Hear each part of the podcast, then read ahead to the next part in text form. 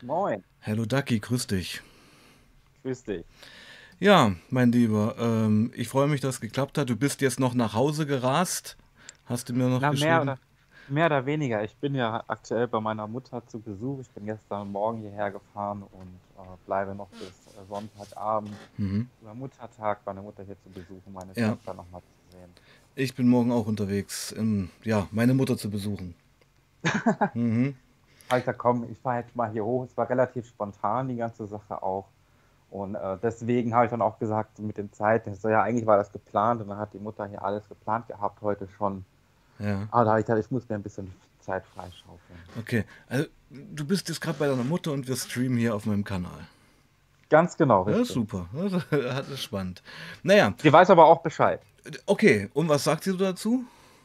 Ja, sie hat gesagt, ähm, wenn ich mich äh, dadurch besser fühle, mich und meine Geschichte äh, dadurch auch besser vielleicht nochmal selbst anzuhören und zu verinnerlichen, Hm. was ich da jetzt überhaupt gemacht habe, wie es mir dabei überhaupt geht und mir hilft, weitere Schritte nach vorne zu gehen, dann ähm, unterstützt sie das.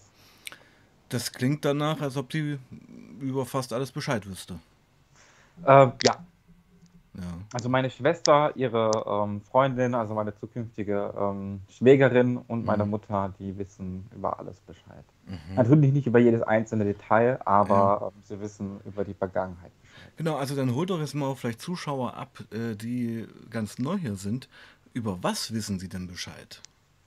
Ja, ähm, ich hatte quasi letztes Jahr im Sommer so meine ersten Berührungspunkte überhaupt mit ähm, chemische Drogen und äh, als Einstiegsdroge wurde da mehr oder weniger ja 3-MMC genommen. Hm. ist quasi eine ähm, chemische Droge, die gerne in der ähm, homosexuellen Szene äh, beim Sex verwendet wird. Und ähm, ja, ich habe dann natürlich damit äh, quasi so ein bisschen an den Gefallen dran gefressen und habe sogar mit dem intravenösen Konsum damit angefangen. Und ähm, auf dem Weg gab es ein paar kleine Probleme, also sehr gesundheitliche Probleme, wie zum Beispiel, dass ich unwissentlich fast mit HIV angesteckt worden bin, Hm. ähm, dass mir Crystal Meth verabreicht wurde, Mhm. ohne dass ich es überhaupt wusste. Und ja, ich jetzt quasi an einen Punkt angelangt bin, wo ich sage, wenn noch weiter ins Loch falle, komme ich da nicht mehr raus. Sehr schön zusammengefasst, hätte ich besser nicht machen können. Und ich, ich meine, ich, es gibt ja viele Streams hier auf dem Kanal und manche sind intensiver, manche nicht so. Deine Story kann ich mich noch dran erinnern, als ob es gestern gewesen wäre, weil die wirklich echt irre war irgendwo, ja.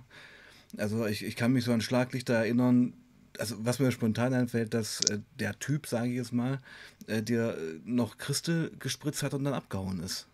Genau, richtig, weil Ja, er dann, weil sein Taxi gekommen ist und er dann ja, mit dem Zug fahren musste nach Hause. übel. Und ähm, Po- Possing, Possing hatte man ja dann auch. Genau, richtig. Das war ja dieses äh, mit absichtliche äh, Anstecken des, Hm, äh, mit hm. HIV, ohne dass der andere. Genau, das war für mich auch eine völlig neue Liga. Also wusste ich vorher überhaupt nichts davon, dass es da sogar Mhm. einen, äh, einen Begriff dafür gibt. Ja, also, und das ist, ist echt irre. Also das ist äh, ma ma massiv dramatisch.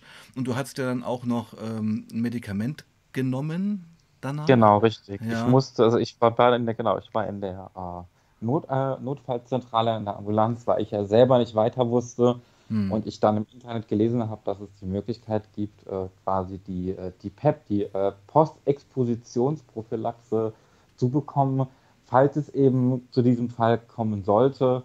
Und die musste ich dann sechs Tage lang, dreimal täglich äh, nehmen. Und äh, es wurde am Anfang ein Test gemacht, in der Mitte wurde ein HIV-Test gemacht und am Ende wurde ein HIV-Test gemacht, um da wirklich sicher zu gehen, dass da auch nichts äh. Ja, Wahnsinn-Story. Ähm, jetzt hattest du mir ja auch geschrieben, es gab einen Rückfall. Oder mehr, Genau. mehrere, ich weiß ja gar nichts. Es gab äh, tatsächlich einen Rückfall Hm. und ganz interessant, also da war ich, hatte ich innerlich sehr äh, ähm, Gänsehaut, denn ich hatte, ja, ich war in einem Stream dabei, da ging es um jemanden, der auch sehr viel MDMA genommen hat. Bei mir im Stream. Ja, genau, Ah ja, richtig. okay, ja, ja, ja, ja. Und ähm, das ist mir nämlich auch passiert. Okay. Und zwar hatte ich ähm, MDMA-Kristalle, äh, also Pulver daheim. Mhm. Es war aber noch ein Rest. Ich habe das eigentlich gar nicht mehr gewusst, dass ich das da habe, sondern habe es in der Ecke gefunden. Aber ich hatte es beschriftet gehabt, von dem her wusste ich, was drin war. Mhm. Und ich dachte mir so, okay, naja, das ist 3MMC, rührst du gar nicht mehr an. Was ich habe auch, auch, mit 3MMC und mit Crystal überhaupt nichts mehr zu tun. Also der Rückfall, den du jetzt beschreibst, geht zum MDMA. Richtig, genau. Ah, also mit Rückfall meinst du Drogenrückfall, erstmal allgemein gefasst.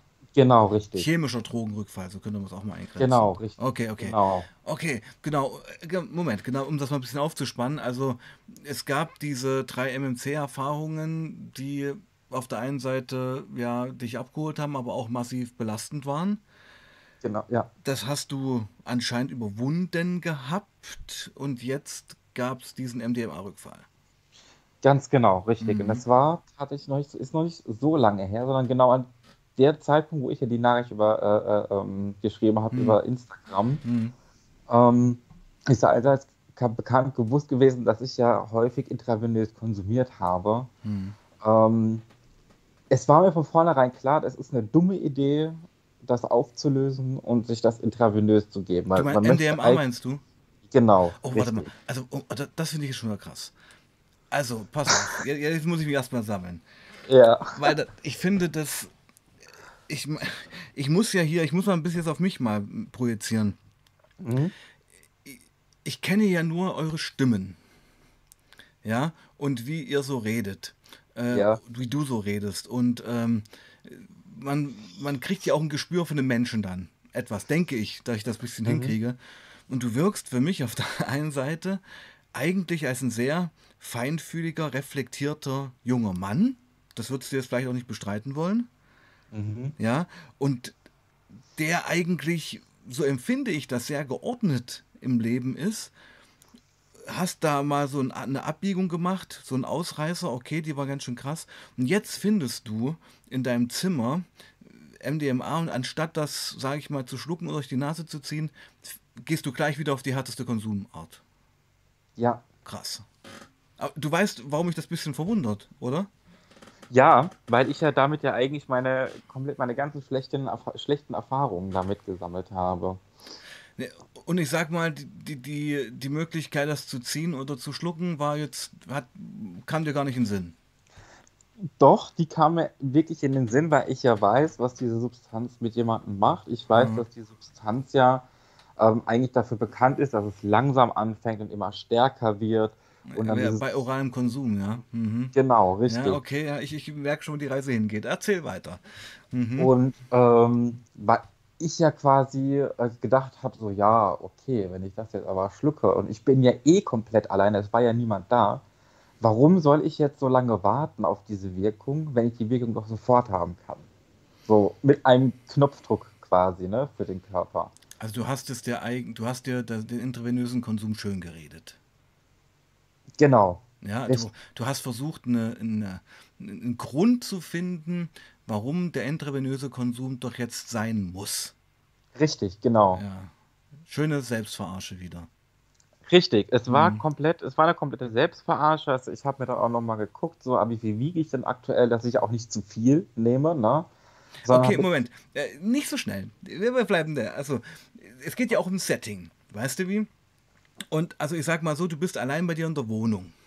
Mhm. Du hattest, du hattest MDMA-Erfahrung schon, oder? Ja klar. Äh, davor hatte ich schon welche, ja. Und wie hattest du es damals konsumiert? Oral. Oral. Also, okay, wichtig zu wissen, glaube ich, ja. Okay. Und du kamst halt damit klar, also ich meine, ich habe auch schon äh, Ecstasy oder MDMA alleine zu Hause genommen. Ich muss dir sagen, damals, ich hatte damals vor 20 Jahren hier in, der, in Leipzig meiner Dachwohnung ein ganzes Säckchen voller Pillen. So ein Samtsäckchen war das, habe ich geschenkt bekommen, waren vielleicht 30, 40 Pillen drin. Und ich hatte halt nie wirklich ähm, Ecstasy-MDMA-Erfahrung, weil ich kam so aus dem Rock-Bereich, Hardcore-Bereich, mhm. weißt du? Und MDMA und Pep und so, das war eigentlich alles noch so sehr Techno-Szene damals. Ja. Mhm. Und weil ich so viele Pillen dort hatte, ähm, habe ich die natürlich missbräuchlich mir alles so reingeschmissen, so über die Tage. Und da habe ich mich halt ins Bett gekuschelt und habe ähm, eigentlich auf den Pillen Techno entdeckt für mich. Und habe so stundenlang zugebracht. Was ich damit sagen will, man kann, wenn man sich darauf einlässt und wenn man weiß, wie es wirkt, auch ganz angenehm und, ähm, naja, alleine MDMA nehmen. Und das war dein Plan. Das war mein Plan. Genau. Ich hatte ja, ich bin vorher einkaufen gegangen. Genau. Mhm. Ich habe mir alles, äh, alles eingekauft, dass ich genug zu trinken hatte, dass ich Sachen da habe, die ich auch gerne esse oder gerne trinke. Habe mhm. mir äh, sogar mein Bett frisch bezogen. Also ähm, genau, du hast dich vorbereitet. Genau, ich habe mhm. versucht, mein Set und Setting mir so angenehm und gemütlich wie möglich für mich alleine zu herrichten. Mhm. Das war mir wichtig.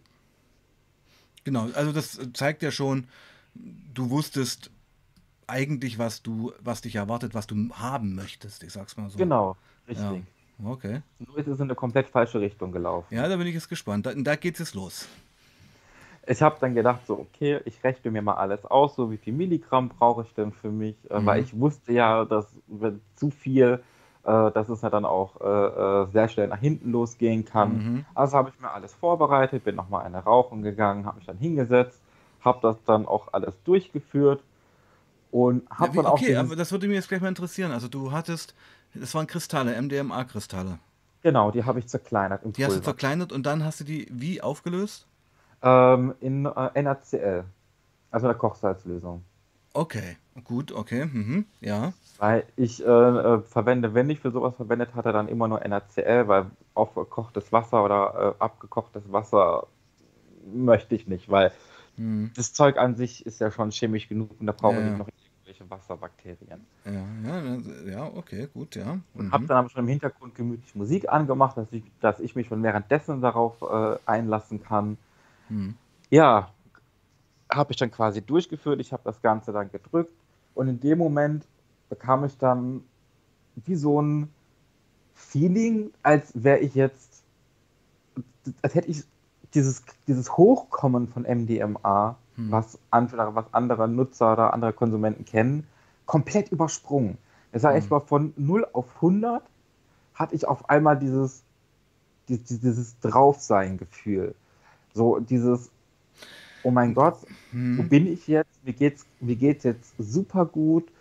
Ich kann mich gerade total gut entspannen. Ich lege mich jetzt in mein Bett rein, höre ein bisschen Musik, mache ein bisschen die Augen zu und habe aber gemerkt, nach 10 Minuten oder 15 Minuten maximal habe ich die Augen aufgemacht und habe mir gedacht, so, hä? Was ist denn los? Wieso merke ich davon nichts mehr? Es war weg. Einfach war, es war, alles war weg. Diese Euphorie, diese Empathie, das, also, ich habe das überhaupt nicht ja. mehr gefühlt. Also es war fast wie Crack-Rauchen. Es gab einen massiven Kick und ein paar Minuten später war es vorbei. Ganz genau. Ja. Also Ganz ist, genau. Okay, und also es liegt sicherlich an der Konsumform. Ja. Richtig. Ja. Richtig. Es, es lag an der Konsumform und aber anstatt dann zu sagen, ich höre jetzt auf, ja. Habe mhm. ich dieselbe Dosis, aber die Hälfte davon nochmal aufgelöst. Wie viel war denn das so? Ähm, ich hatte mir zurecht gemacht 180 Milligramm das erste Mal und das zweite Mal dann die Hälfte, also dann quasi nur noch 90 Milligramm. Mhm. Das ist ja so eine Maximaldosis, die man, in Anführungszeichen Maximaldosis, die man ja eigentlich nehmen sollte, wenn man nochmal äh, neu was einschmeißt. Mhm. mhm. Ähm, ich wusste aber auch im Hinterkopf, dass so 300 Milligramm an NDMA wirklich alleroberste Maximum. Wenn ist eine Ansage. Ja. Wenn es dann noch höher geht, dann kann es ja schon wirklich toxisch werden, weil mhm. es ja auch Neuro toxisch ist für den Körper. Mhm. Gut, ich habe mir die äh, 90 Milligramm fertig gemacht, habe auch intravenös wieder verwendet. Ich habe das Gefühl gehabt, so in der Lunge, weil man merkt das ja direkt, dass es so durch den Körper geht. Ich habe nichts gespürt. Hm. Original, ich, hab, ich war fertig mit allem. Ich war auf meinem Stuhl gesessen und dachte, scheiße. Und dann kommt Irgendwas die Frustration. Das war ein riesengroßes Problem, ja. weil ich mir dann dachte, es kann doch nicht sein, dass ich jetzt überhaupt nichts mehr merke. Was, was ist mit mir falsch? Was ist in mir los? Was macht mein Körper? dass ich davon überhaupt gar nichts mehr spüre. Wie kaputt muss mein Körper schon sein, dass ich sowas nicht mehr merke oder da keine, äh, allgemein gar keine Wirkung Aber das sind ja schon äh, äh, extreme Gedankenschleifen dann schon. Könnte ja auch eine Art des Trips schon sein. Ja, hatte ich mir dann tatsächlich auch überlegt, ja. äh, dass, ich, dass ich eigentlich nur noch so dieses, wie der andere in deinem Stream gesagt hat, ja, er hatte einfach nicht mehr diese Euphorie, nicht mehr dieses, dieses, dieses Magische, was er ja. eigentlich. Dieses Wärmende. Einfach, ja, genau, sondern dass er einfach nur drauf war. Einfach nur Wach. drauf. Ja. Und nicht mehr dieses, dieses Verzaubernde hatte. Ja, ja. Und genau so habe ich mich gefühlt. Ich wollte es aber im Unterbewusstsein nicht wahrhaben. Du konntest es nicht akzeptieren. Ganz genau. Ich wollte dieses, dieses magische Gefühl erzwingen. Ja. Und das war das Problem. Okay, ich höre dir zu. Ja, ich dann natürlich gewartet. Ich, ich Was für ein Zeitfenster hatten wir jetzt gerade schon so? Eine Stunde? So ging das ähm, Ne, das sind, sind, schon zwei Stunden, zweieinhalb Stunden. Okay. Mhm, also, mhm.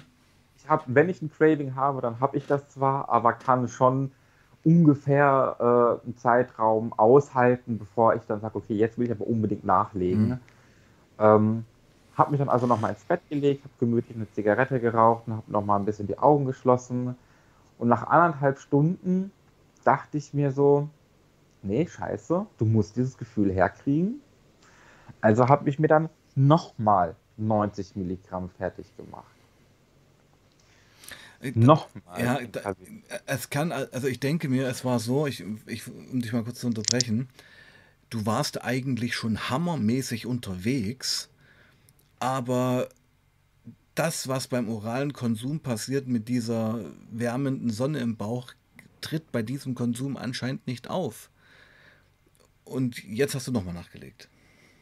Genau, richtig. Also insgesamt waren dann 180 Milligramm und nochmal 180 Milligramm. Also insgesamt meinte dann schon mal, war ich schon bei 360 Milligramm. Wahnsinn. Und ähm, das Interessante war, ich war quasi, äh, nach, nach dem ersten Mal war ich dann noch kurz im Bad und habe gesehen, selbst im Licht, dass ich natürlich die Augen des Todes hat, also diese Teller des Todes hatte. Die Handteller große Pupillen. Ja, ja, richtig. Ja. Aber nach dem zweiten Mal, dann wurden die ja schon, da wurden die schon kleiner. Und dachte ich so, so, habe ich einfach nur einen zu guten Stoffwechsel. Aber egal. Das dritte Mal habe ich dann auch gemacht, quasi intravenös dieses, dieses Gefühl bekommen. Aber ich so, hä? Ich spüre eigentlich immer noch nichts.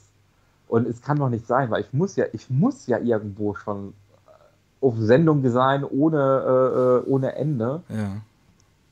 Aber irgend, wahrscheinlich habe ich das gar nicht gemerkt, weil ich einfach schon so auf Sendung bin. Ja, das, das meinte ich halt. Also du warst schon hammermäßig drauf, aber diese, diese Suchterfahrung durch ähm, oral zu konsumieren, diese Erwartung, die trat halt nicht ein. Es ist halt eine ganz andere Wirkungsweise anscheinend, wenn du es intravenös nimmst.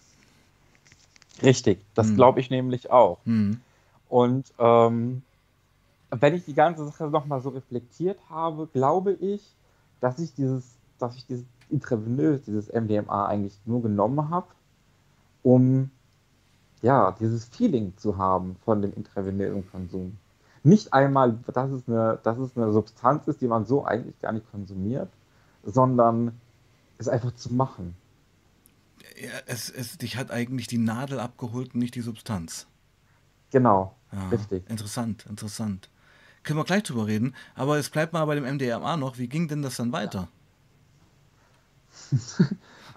okay. ähm, zwischendurch, also nach dem dritten Mal habe ich mir dann gedacht, so, ja, okay, also du kannst jetzt aber nicht noch mehr nehmen, weil irgendwann wird es echt gefährlich für den Körper, mhm. aber dachte, komm, versuchst es mal wenigstens 50 Milligramm äh, nasal, also zu ziehen. Oh ja, und ich ahne schon, was kommt. Aber ich bin ruhig, erzähl. Mhm. Ich habe mir dann quasi alles vorbereitet und äh, habe das dann äh, gezogen und ich habe es ich habe sofort bereut. Ich habe das Zeug sofort bereut, die Nase genommen zu haben. Es hat gebrannt, es hat wehgetan, es war ekelhaft ich und auch, ich bin mhm sofort ins Bad gegangen und, und habe mir, hab mir, meine ganze Nase äh, äh, versucht, ja, auszuwaschen. Ich habe auch ein paar Mal MDMA gezogen, es ist wirklich ekelhaft. es brennt wie die Hölle und es Ja. kickt eben nicht wie beim Crystal. Ja, das stimmt, das Mhm. stimmt. Äh, um zu vergleichen können, hast du recht. Aber ich fand das so widerlich, das Gefühl in der Nase, dass Mhm. ich wirklich sofort ins Bad gegangen bin und habe mir gedacht, so scheiß auf diese 50 Gramm, Milligramm. Äh, ich muss die raus haben. Ich muss die draußen haben aus meiner Nase, weil es einfach weh tut. Hm. Ähm, ja, ich habe dann gedacht, so, cool, beruhigst du dich erstmal, trinkst mal einen Schluck, isst mal, hat man mit der Banane gegessen. Ähm, ich habe auch darauf geachtet. Ich habe mir tatsächlich isotonische Getränke gekauft. Ich habe mir glaub, zwei Bananen gekauft gehabt. Ich habe mir eine Orange gekauft gehabt, um einfach den Vitaminhaushalt in meinem Körper Naja, äh, ja. zu unterstützen. Ja, ja. Das ist das Einzige, worauf ich wirklich Wert lege Hm. oder Wert gelegt habe, dass wenn ich was sowas konsumiert habe, dass ich immer Vitamine in Form von flüssig oder in äh, ähm, äh, Obst daheim habe. Mhm. Hat denn dieser Ja. nasale Konsum irgendwas verändert? Überhaupt, Überhaupt nicht, okay. Überhaupt nicht. Und dann kam so das erste Mal, wo ich dachte so, vielleicht war das ja zu wenig. So, ja gut, du halt, ich ich habe 180 Milligramm genommen. Ich habe danach habe ich 90 Milligramm gehabt und dachte mir so, jetzt bist du eigentlich auch ganz blöd. Eigentlich müsstest du ja eine Toleranz haben. Das heißt, eigentlich, um nach dieser Toleranz wieder nochmal dieses kurze, kurzzeitige Gefühl zu bekommen, müsstest du ja eigentlich jetzt höher gehen. Also Mhm. höher als 180 auf einmal. Mhm. Da dachte ich mir, nee, das kannst du eigentlich nicht bringen, so viel auf einmal nochmal intravenös zu geben. Ähm, gehst du mal runter auf 120 Milligramm. Hab mir dann quasi wieder Pulver schön fein gemacht, hab mir das auch mit äh, ähm, äh, NaCl aufgelöst, Mhm. hab das Ganze schön aufgelöst gehabt. Und dann kam schon das erste Problem, Mhm. weil ich äh, beim Injizieren hab ich zwar, war ich zwar in der Vene drinne, bin aber kurzzeitig ver verrutscht. Es wurde nicht dick, aber ich habe mir circa die Hälfte vom Inhalt daneben geschossen. Ah, das ist auch gefährlich, hm?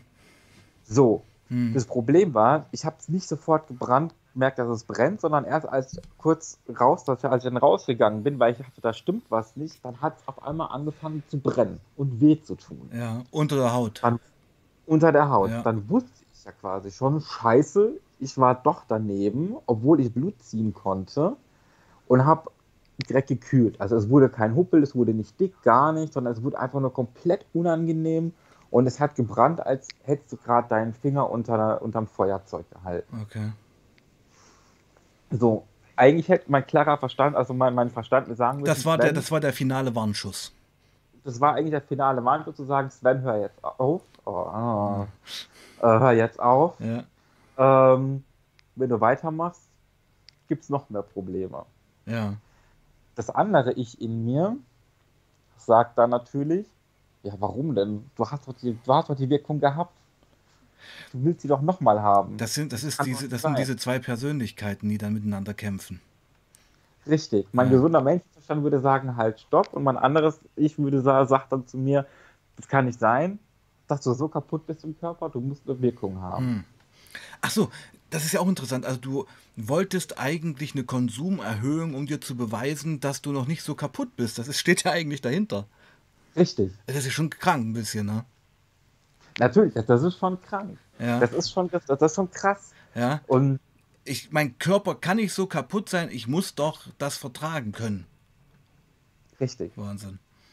Ich muss das doch, ich muss doch eine Wirkung haben. Ich muss Hm. das doch, ich, es muss doch funktionieren. Krasser Teufelskreis. So habe ich das dann in meinem Kopf gehabt. Und das mit dem Danebenschießen an dem Arm, das habe ich dann gemerkt und habe gedacht, so, boah, das ist ja eigentlich schon ekelhaft. Hm. Und es war ja schon eine Zeit, also in der Zeit sind ja schon mal knapp acht Stunden vergangen, sechs Hm. bis acht Stunden. Wo du allein in der Bude warst und versucht hast, äh, auf MDMA draufzukommen. Intravenös. Genau, richtig. Ähm, ich könnte mir natürlich jetzt weiter erzählen, wie ich es immer weiter gemacht habe, immer weiter gemacht habe, aber ich glaube, dann wäre der ganze Stream zu Ende. Um das Ganze mal ein bisschen vielleicht abzukürzen, in diesem ganzen Druffzustand ist kein einziges Mal mehr dieses magische Gefühl gekommen von MDMA. Kein einziges Mal mehr. Mhm. Und wir reden im Zeitraum von 48 Stunden Du, von einer Einnahme von insgesamt 2 Milligramm, äh, von 2 Gramm MDMA. Du hast 48 Stunden versucht, intravenös mit 2 Gramm MDMA high zu werden und wurdest nicht high. Richtig. Okay. Äh, und das war dann alle. dann, dann ging es nicht mehr weiter, oder wie? Dann ging es nicht mehr weiter, weil es leer war. Ich habe also so lange versucht zu konsumieren, bis es leer war. Hm. Und, und kamst du dann irgendwann runter oder äh, also es muss ja irgendwie auch einen Abgang gegeben haben irgendwie. Ja, doch, genau. Also ich hatte dann, es war ja dann immer dieses, ähm, dieses kurze Gefühl von dem intravenösen Konsum. Ich merke, es, es ist was in meinem Körper, aber ich habe halt eben jetzt nicht mehr so diese Wirkung, sondern es ist einfach so Larifari durch meinen Körper gegangen und ich bin da, ich bin wach und ich bin hier. Aber dass das Zeug, sage ich mal, irgendwie alt war und keine Potenz mehr hatte, davon gehst du nicht aus. Nee. Weil. Ja, ja. Ja, wie erklärst du dir das? Ich glaube einfach, ich, meine, ich hatte ja davor das letzte Mal MDMA konsumiert gehabt, das war im Januar. Hm. So, das heißt, es war genug Zeit dazwischen, ähm, um eigentlich eine Wirkung verspüren zu können. Und ich habe davor auch nichts konsumiert gehabt, wo mein äh, Serotoninhaushalt ähm, gelehrt hätte sein müssen. Also hatte ich eigentlich alle Kriterien, sage ich mal in Anführungsstrichen, erfüllt, um einen MDMA-Trip wirkungsvoll machen zu können. Mhm.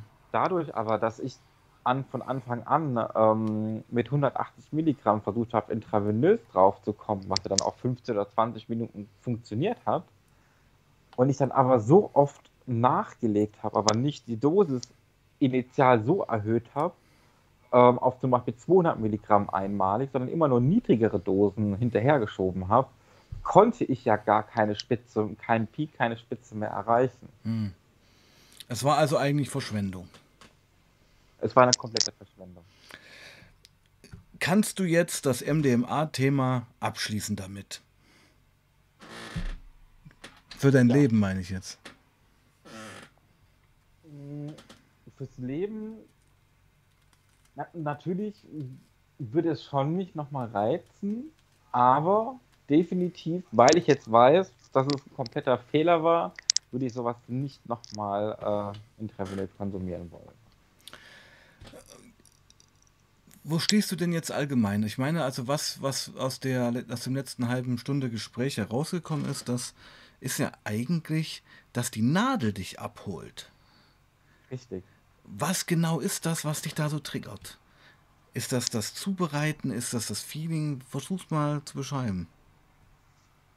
Ich glaube, was mich da wirklich ähm, abholt, ist jetzt nicht das Zubereiten an sich, sondern der Moment, wenn ich weiß, ich habe getroffen, ich gebe die Substanz rein, ziehe raus und mache den ähm, Venenstauer ab. Ja. Dieser Moment, dieser kleine, winzige kleine Moment, wo es dann durch den Körper schießt und ich dann auf einmal dieses Feeling kriege. Das ist der Moment, wo ich mir denke, krass, gut, das fühlt sich gut an. Also es geht dann doch schon noch um die Wirkung der Substanz nicht mal, es, es, könnte jetzt von mir aus 3 MMC sein, 4 MMC sein. Es könnte. Kochsalzlösung äh, sein. Koch, ja, ganz genau. Ist, ist das im Ernst so? Ich habe es ja leider auch schon getestet. Es, es, es könnte auch Kochsalzlösung sein. Ich komme, natürlich habe ich kein Gefühl vom, vom, vom Draufsein, weil ich weiß, dass da, keine, dass da keine Substanz ist, aber so irgendwo dieses Gefühl der Zufriedenstellung. Das finde ich aber gerade interessant. Also, ähm, du hast es auch schon mit Kochsalzlösung probiert und hast da denselben Effekt eigentlich erreicht. Mm, eigentlich schon. Weil ich weiß, dass ich, ich bin zufrieden, es hat funktioniert, es hat geklappt und ich fühle mich gut. Es hat geklappt, in die Vene zu treffen mit der Spritze. Genau. Macht, das macht den Venenstauer auf und ich weiß, es geht jetzt durch den Körper durch. Mein Wenn jetzt eine Substanz drin wäre, dann hätte ich natürlich jetzt substanzbezogene Wirkung gehabt. Ja. Aber da nur NaCl drin war. Aber das ist ja nicht die, die primäre Wirkung, die du willst. Das Primäre ist ja wirklich dieses Ritual des Spritzens. Ja, genau. Spannend. Richtig. Boah, was sagte das? Das ist, äh, also das finde ich wirklich interessant. Das klingt ja fast wie nach einem Fetisch. So habe ich es jetzt noch nicht betrachtet. Also ich würde das Ganze jetzt nicht als Fetisch in dem Sinne. Äh, naja, Fetisch ist das falsche Wort, weil ich es irgendwo jetzt nicht mit äh, Sexualität verbinden möchte, sondern es ist ein Ritual. Vielleicht nehmen wir das Wort mal. Ritual. Ja. Was ähm, für dich ein ganz hohes Maß an Befriedigung ja erreicht und auslöst. Richtig. Und das finde ich spannend. Ja, also man könnte jetzt natürlich auch, also man könnte jetzt auch mal weitergehen und sagen, wenn du einmal am Tag es halt brauchst, dir Kochsalzlösung in die Vene zu jagen und der Tag dann für dich okay ist, was spricht dagegen? Hm, ich möchte ja nicht immer wieder ähm, mir mein, mein Geld quasi dafür verschwenden, um mir für, was weiß ich, 20 fertige Dinge, Fertigspritzen da erstmal Geld auszugeben. Und ähm, ich möchte ja, auch, auch wenn es nur Kochsalzlösung ist, selbst damit kann es zu Problemen kommen, dass ich da vielleicht mal nicht ordentlich treffe. Und dann habe ich die, diese äußerlichen Sachen an meinem Körper, hm. diese, die, die, Punkte, wo hm. ich halt eben reingegangen hm. bin. Oder wenn da mal was daneben gegangen ist. Ähm, möchte ich ja eigentlich so gar nicht äh, haben, vor allen Dingen, weil es ja gerade Richtung Sommer geht. Im Winter war es ja scheißegal. Da habe ich einen Pulli anziehen können, keiner hat es gesehen, scheiß drauf. Also hast du dich auch schon öfter mit Kochsalzlösung gespritzt? Nein. Nein. Das war nur zum Probieren. Ob das wirklich der Fall ist, oder ob ich wirklich auf einer Substanz oder auf, auf Substanzen äh, äh, quasi äh, süchtig bin oder hängen geblieben ja, bin, ja. oder ob es an sich an diesem Ritual liegt. Genau, also Und du hast dir letztendlich dieselben Gedanken gestellt, die ich auch gerade gefragt habe. Richtig, genau, den ja. hatte ich schon vorher ausgetestet. Ah, interessant, Und, ja. Und von da an war mir, war mir bewusst eigentlich, dass ich ähm, ja eher, dies, eher dieses, dieses Ritual zum intravenösen Konsum habe, äh, auch wenn es eine Kochsalzlösung ist, als mit irgendeiner Substanz gebunden. Okay, und, und das ist ja alles noch gar nicht so lange her, dass du damit angefangen hast.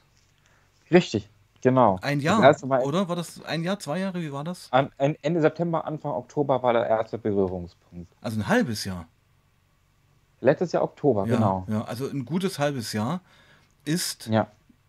das Spritzen in dein Leben getreten und du kannst es jetzt fast nicht mehr lassen.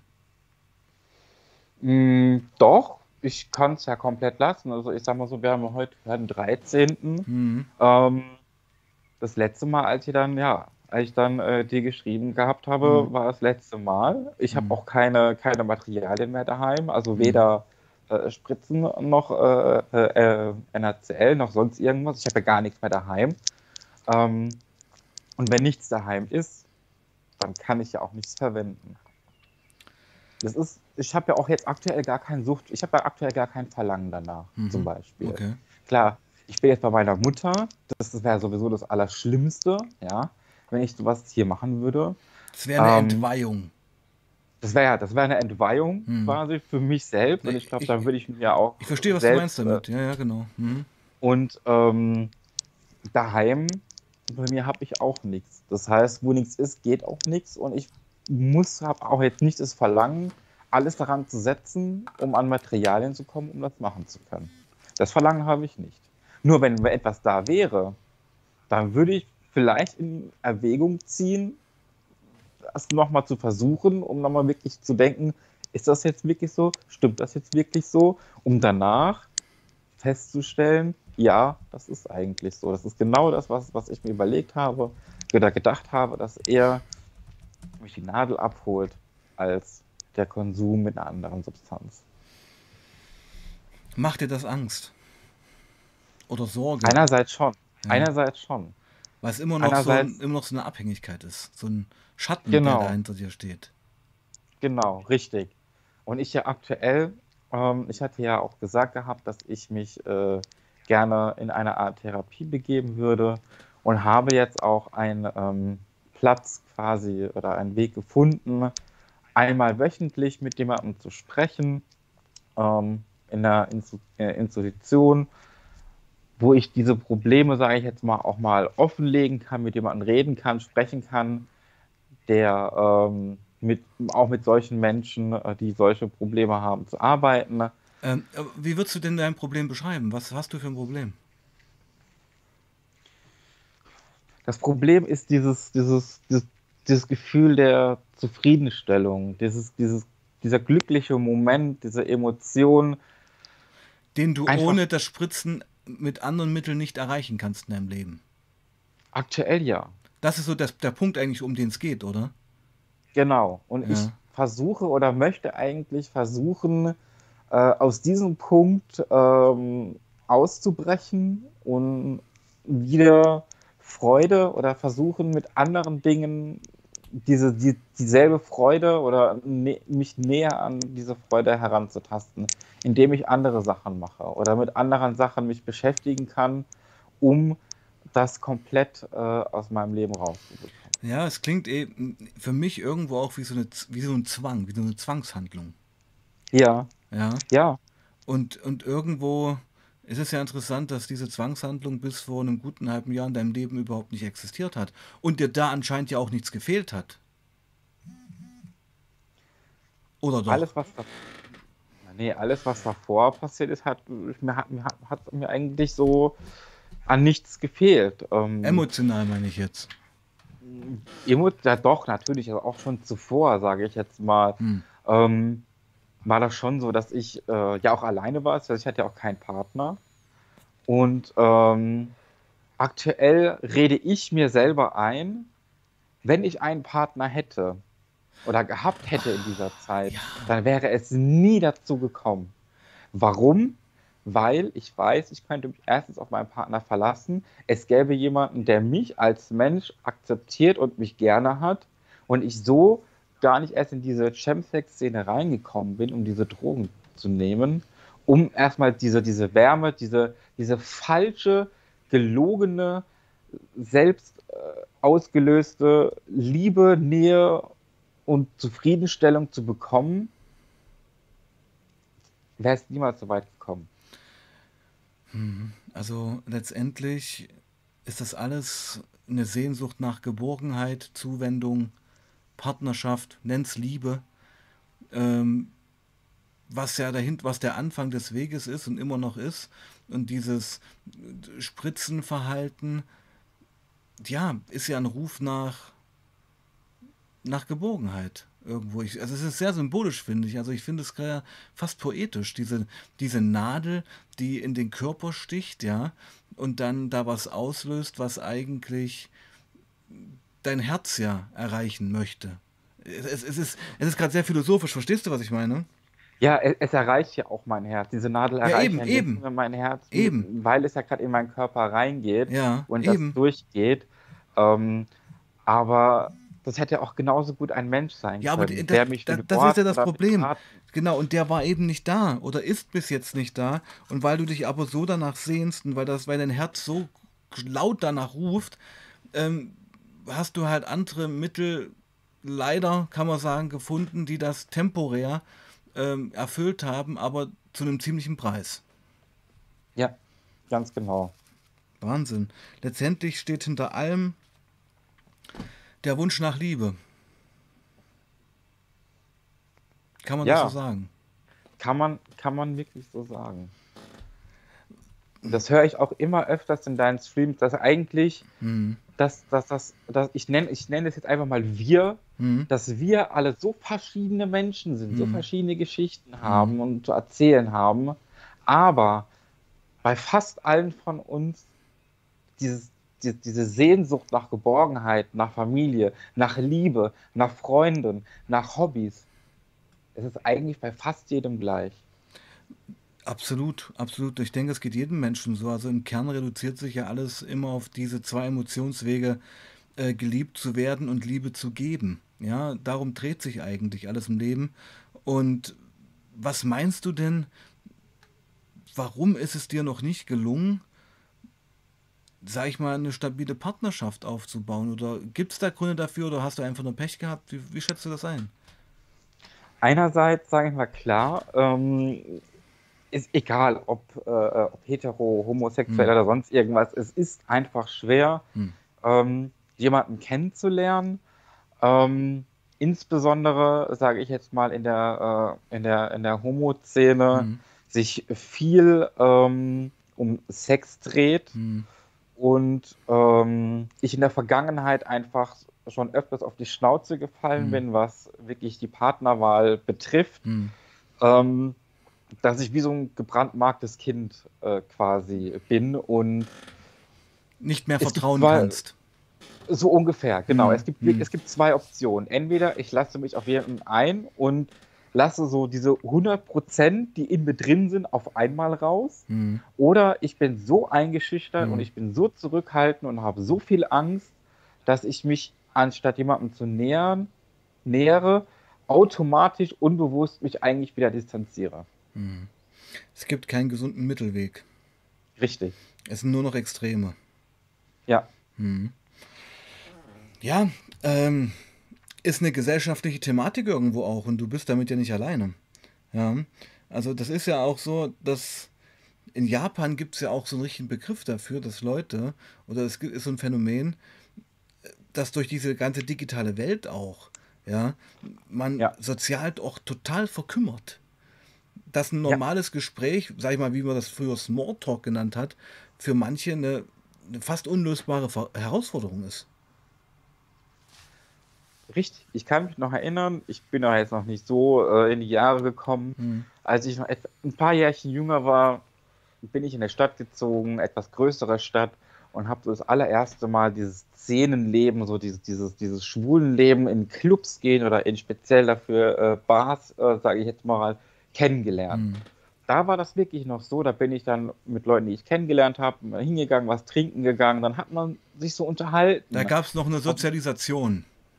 Genau, es gab Mhm. zwar schon die ganzen Smartphones Mhm. und Apps und Mhm. Handys und KKG, Hm. aber ich konnte hingehen, wenn mir jemand gefallen hat oder es gab Augenkontakt, dann hat man miteinander ein bisschen geredet, hat mal eine Nummer ausgedrückt, hat sich kennengelernt. Da hat, ich auch, da hat sich auch eine Beziehung entwickelt irgendwann. Hm. Aber heutzutage, meiner Meinung nach, würde es noch funktionieren, aber keiner hat mehr Lust dazu, weil es einfach schneller geht, übers Handy oder über ein soziales Netzwerk mit irgendjemandem zu schreiben. Warum sollte man sich dann die Mühe machen? Ja, und trotzdem sind alle unglücklich. Das ist ja der Punkt. Wir isolieren uns freiwillig. Wir wissen, dass uns das nicht gut tut und machen es aber trotzdem. Wir sind gefangen. Wir sind, das ist, also das, man kann es überschreiben mit Internetsucht. Internetsucht, die unsere sozialen Skills verkümmern Ja. lässt.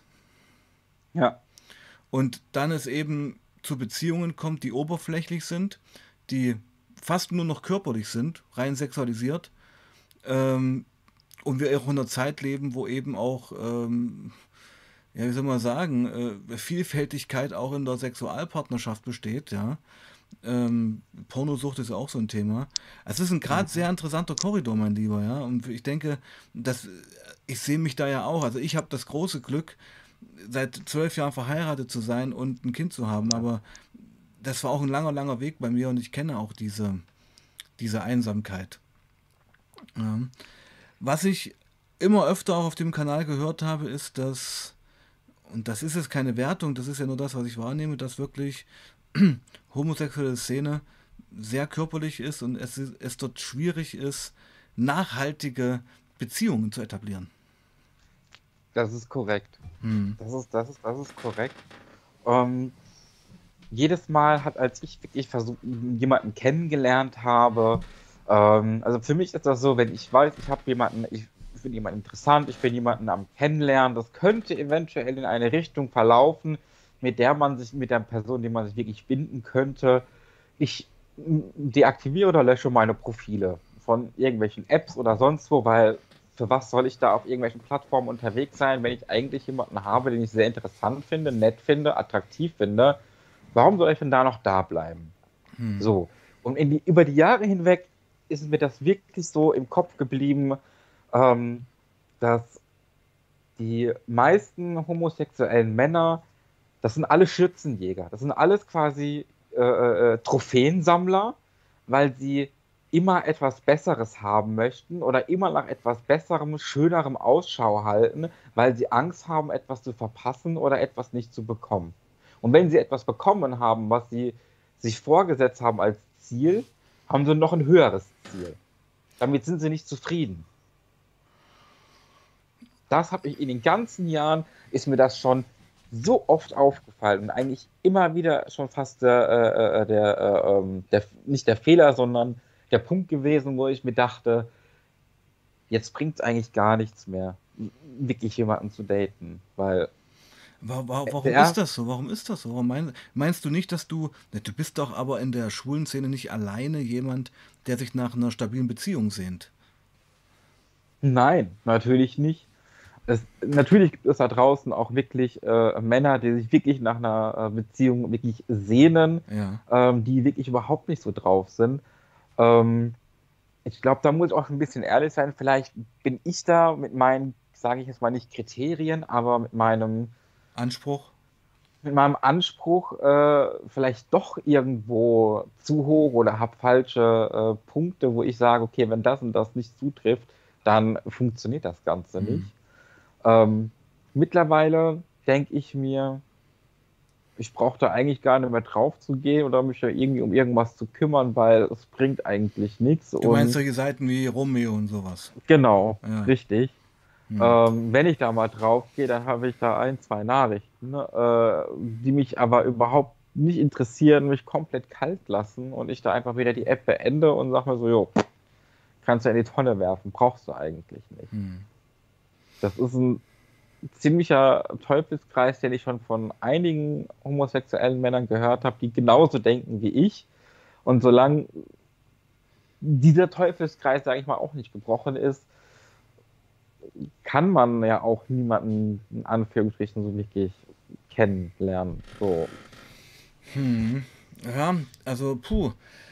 Es, ich denke, es ist ja, ich versuche, ich überlege gerade die ganze Zeit, was kann das für Gründe haben. Ich denke einfach, es liegt auch daran, dass ähm, Homosexuelle ja dann doch gesellschaftlich eine Minderheit sind und ja. eben nicht so viele Möglichkeiten haben. Und Sexualtrieb ist halt eigentlich der stärkste Trieb des Menschen und eben nicht so viele Möglichkeiten haben zu interagieren. Ich meine, als Heterosexueller hast du 80% mehr Chancen mit dem anderen Geschlecht zu interagieren. Weißt du, was ich meine? Mhm. Und äh, wenn man in so einer sexuellen Minderheit ist, dann ist das ja auch alles sehr begrenzt. Ja, und darum wird dann eben der stärkste Trieb halt natürlich zuerst ausgelebt. Aber trotzdem sehnt sich ja jeder auch nach einer emotionalen Ebene. Also ich denke, das ist ja so ein Phänomen, was mir schon öfter aufgefallen ist und ich versuche es halt gerade irgendwie für mich zu erklären, woran das liegen könnte, dass die schwulen Szene auch so äh, ja, sexualisiert ist, sagen wir es mal. Ja, und mhm. das, das will ich jetzt gar nicht so als Wertung eines heterosexuellen Manns äh, dastehen lassen, sondern ist eher ja so eine Reflexion auch auf das, was du mir als schwuler Mann ja auch widerspiegelst. Und das ja auch mhm. bestätigst. Ja. Also das ist, ähm, ist schwierig. Äh, was mich auch interessiert, hast du denn, sag ich, hast du eine Freundin, also so eine Seelenverwandte, mit der man auch mal so reden kann oder fühlst du dich komplett ja. allein?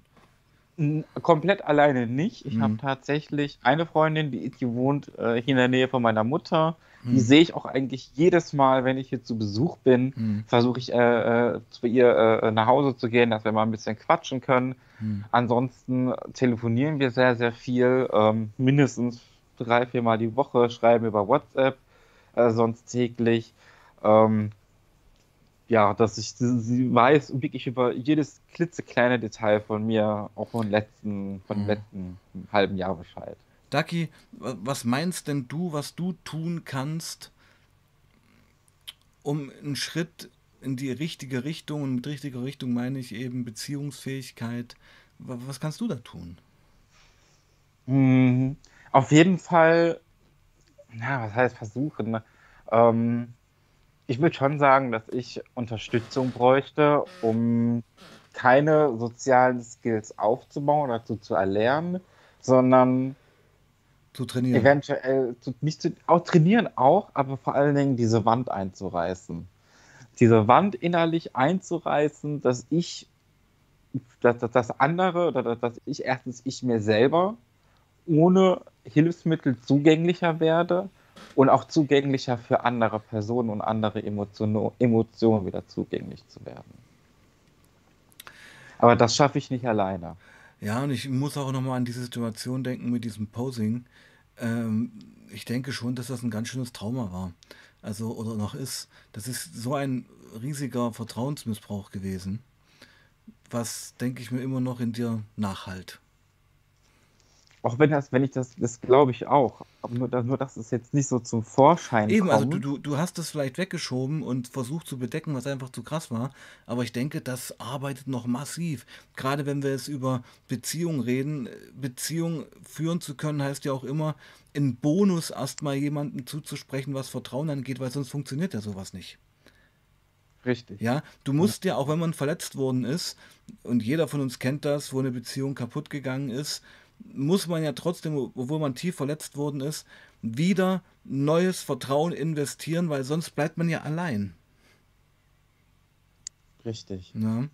Und ich denke auch, dass deine Gesprächstherapie oder auch in die Richtung geht es ja bei dir, ähm, angesagt ist, was diese Posing-Geschichte angeht. Ich denke, das ist eine ganz schöne Hausnummer noch bei dir, die dir vielleicht gar nicht so bewusst ist, was für eine Tragweite die noch spielt.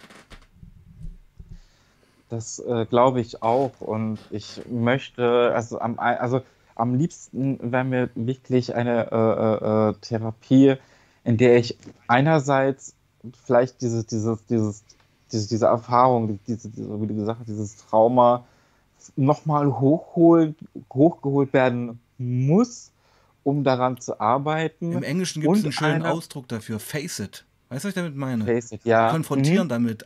Konfrontieren. Ja. Mhm. Genau. Mhm. Und ähm, einerseits, ähm, ja, dieses, dieses Ritual ähm, damit zu, unter anderem dann auch äh, zu bekämpfen, um ja, dieses, dieses kurzzeitige, schöne, tolle Gefühl einfach nicht mehr brauchen zu müssen, sondern es durch echte Gefühle ähm, naja, zu ersetzen. Ja, und es geht eigentlich gerade darum, du, du bist auf einem Weg und das willst du schaffen, so verstehe ich das eben von so einem ähm, momentanen, extremen, temporären Kick hin zu einer nachhaltigen ähm, Grundstimmung, einer positiven. Genau. Ja. Ganz genau. Weil momentan pendelst du ja, also es sind ganz viele Extreme und ich, ich empfinde dich wirklich als eigentlich jemand, der schon in seiner Mitte ruht, ja, und der auch, denke ich mir, sehr reflektiert ist. Aber du bist sehr schwer verletzt worden, ist meine Wahrnehmung. Und mhm. ähm, das hat was in dir aus dem Gleichgewicht gebracht. Richtig.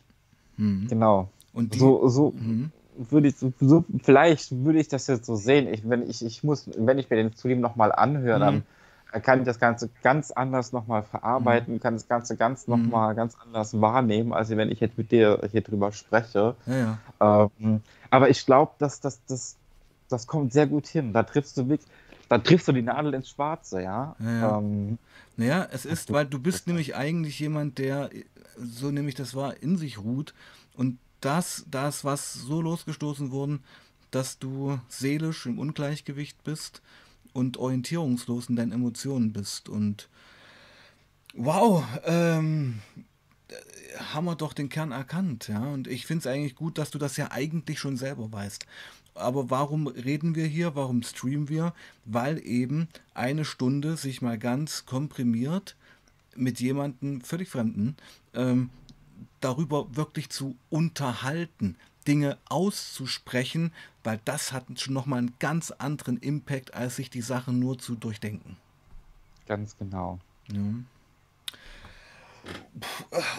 Ja, Buddy, äh, jetzt könnte man fast Amen sagen, ja. Also ich meine, das ist jetzt ja eine runde Sache gewesen und ich würde es jetzt erstmal so stehen lassen wollen. Gerne. Würde ich trotzdem nochmal bitten, vielleicht so eine kleine Zusammenfassung jetzt hier.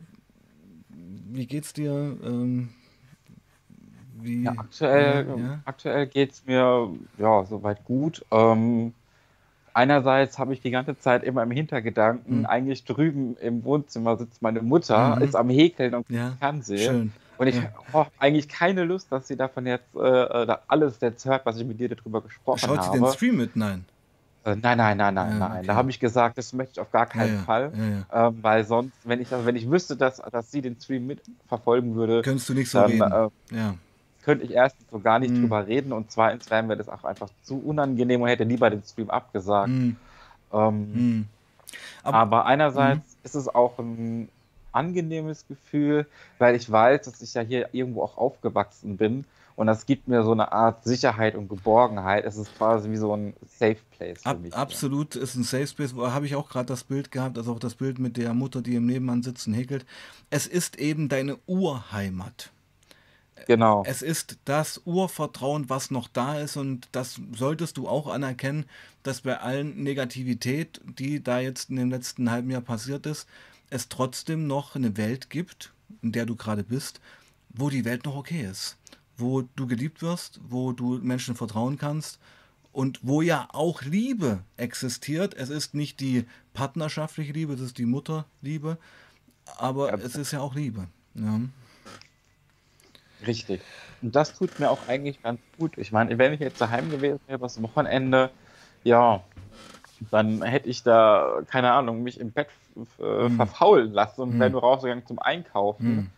Ähm, ja, nee, aber so hier habe ich äh, Unterhaltung, ich kann mich mit jemandem unterhalten, von Angesicht zu Angesicht, kann über Probleme, über schöne Sachen reden, ähm, kann Sachen unternehmen. Ähm, habe auch mal eine Schwester heute nochmal gesehen, morgen kommt sie auch nochmal. Also diese, in, diese soziale Interaktion, auch mit, der, mit den eng, alle engsten Familienmitgliedern, das tut mir doch schon sehr gut. Natürlich, wertschätzen, wertschätzen. Das ist nicht selbstverständlich, mein Lieber. Das muss dir auch Ja. bewusst werden. Es gibt viele Leute hier auf dem Kanal, die haben das nicht. Richtig, Ja. genau. Und da bin ich wirklich sehr froh, Hm. dass ich da drei Leute habe in meinem engsten Familienkreis, die mich da auch unterstützen und mir dann auch angeboten haben, gesagt haben, Sven, wenn du wirklich mal, wirklich jemals noch so einen Suchtdruck haben solltest, ähm, dann ruf uns lieber an, egal zu welcher Uhrzeit. Jetzt wissen wir Bescheid, wenn du anrufst, dann wird es was Wichtiges sein. Ähm, und rede lieber mit uns. Alright, gut. Lassen wir jetzt so stehen, mein Lieber, oder? Ja. Gut. Dann ähm, bleibst du noch kurz in der Leitung. Ich bleib noch kurz dran. Genau. Und ich verabschiede mich bei euch. Es war ein super intensiver Stream, hat mir sehr gefallen. Wir sehen uns höchstwahrscheinlich morgen Abend wieder. Vergesst nicht, morgen, nicht nur morgen, sondern auch besonders morgen euren Müttern zu gratulieren, beziehungsweise auch vorbeizufahren. In diesem Sinne, bleibt sauber und passt auf euch auf. Peace out.